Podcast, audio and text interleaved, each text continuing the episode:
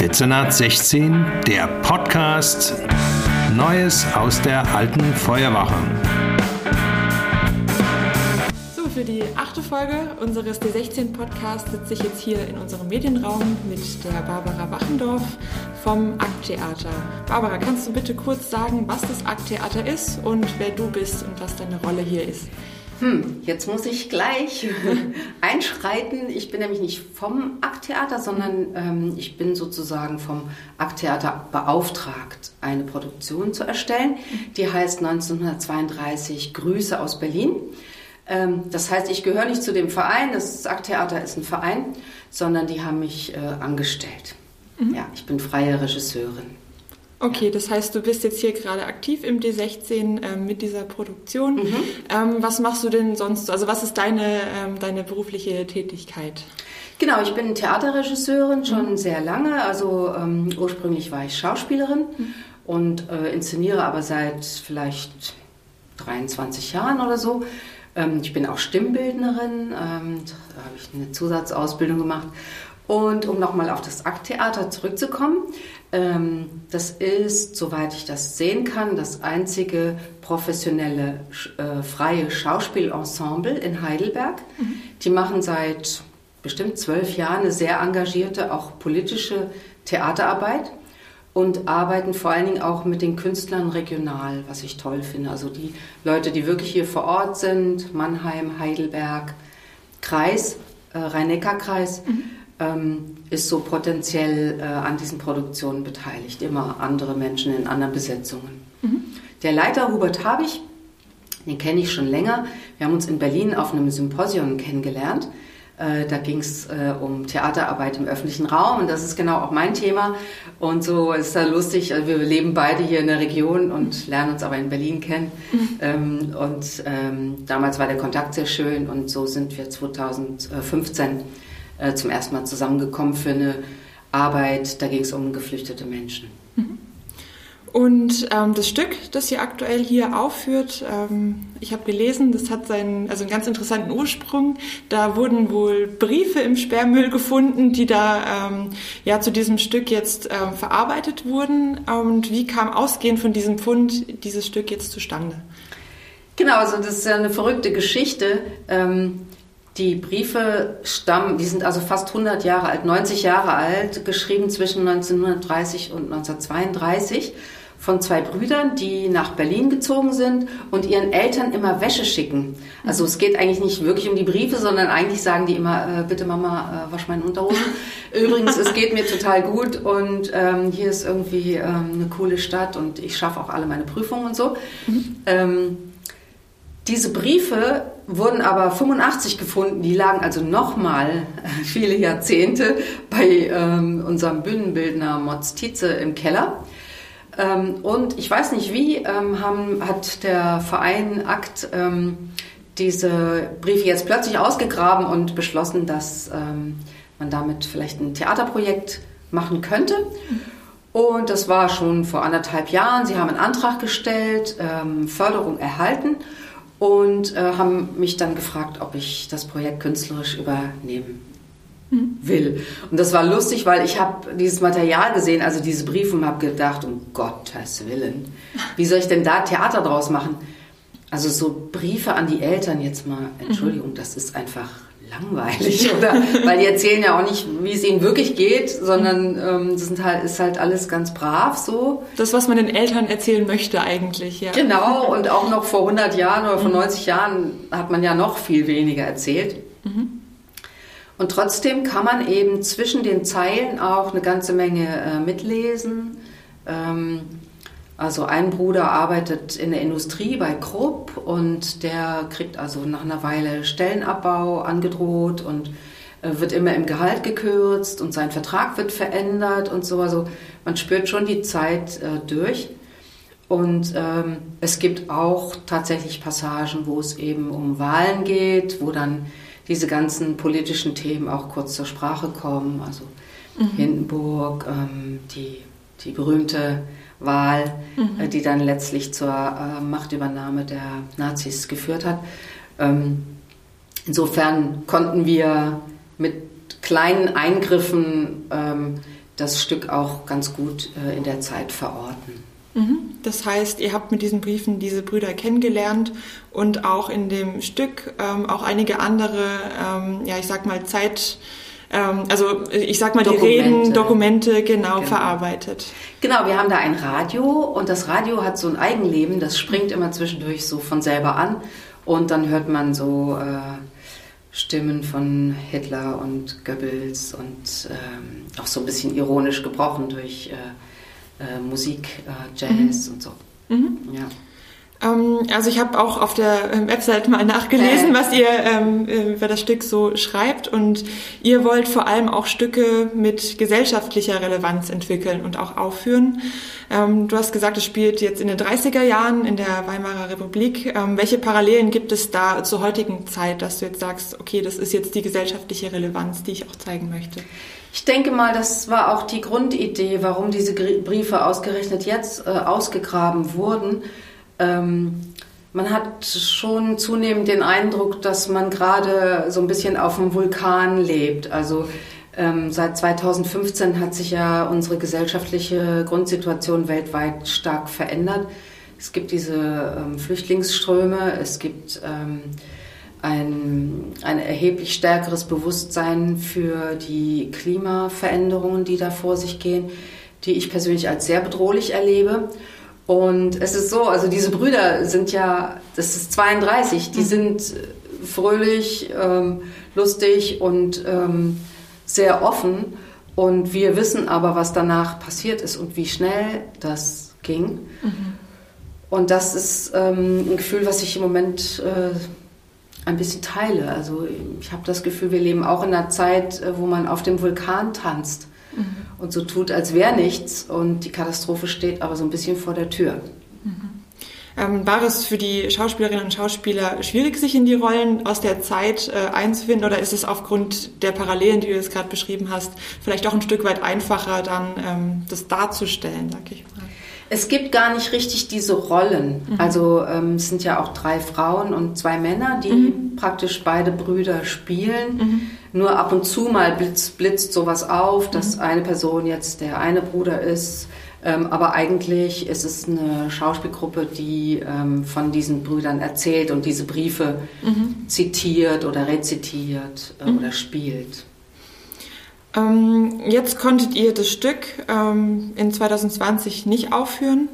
Ich kann mir vorstellen, dass das nach so langer Zeit auch relativ schwierig ist, das Ganze wieder aufzugreifen und neu aufzuführen. Ähm, ja, geht es so einfach ähm, oder ist meine Vermutung richtig, dass man da vielleicht einfach auch nochmal einen Anlauf braucht, das neu zu gestalten? Ja, also das war schon sehr ähm, deprimierend damals, äh, vor einem Jahr.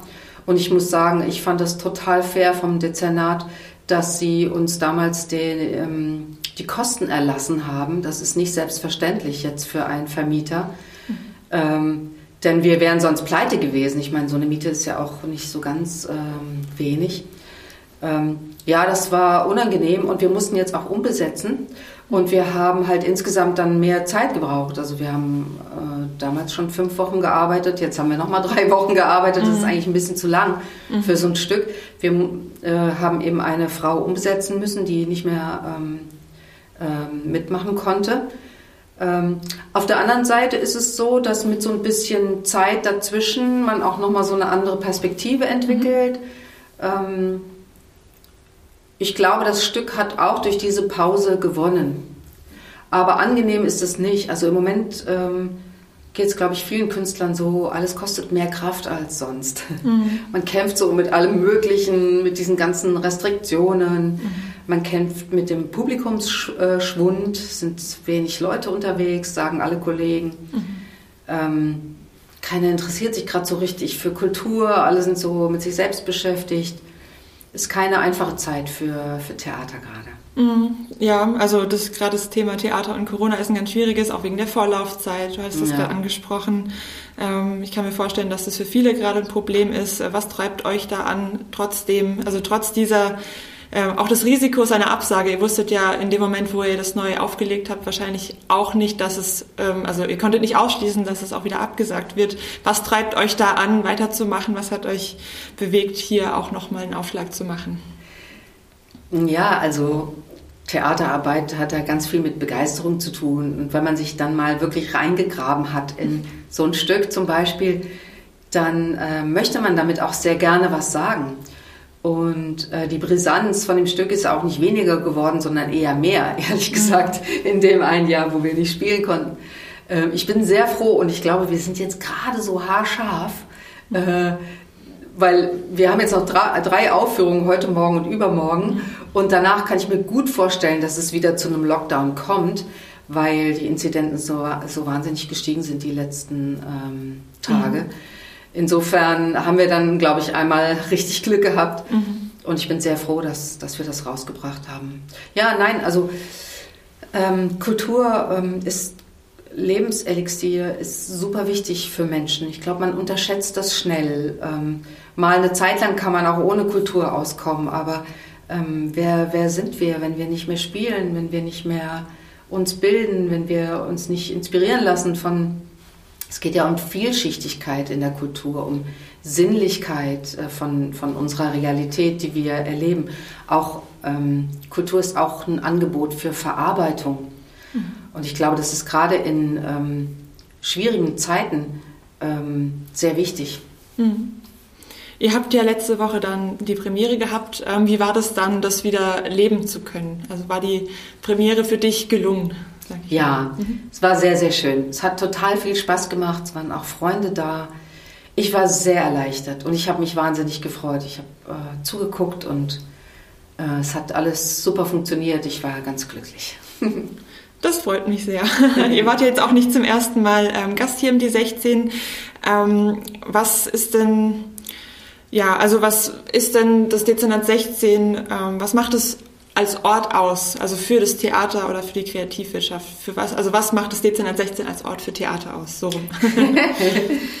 ähm, ja, also ähm, hier gibt es eine sehr schöne Atmosphäre. Es gibt diese wunderbaren Hallen. Es gibt ja sehr viele verschiedene Orte im Dezernat, mhm. die man nutzen kann oder könnte. Ähm, ich mag ähm, auch sehr gerne die Menschen, die hier arbeiten. Das ist für mich persönlich wichtig.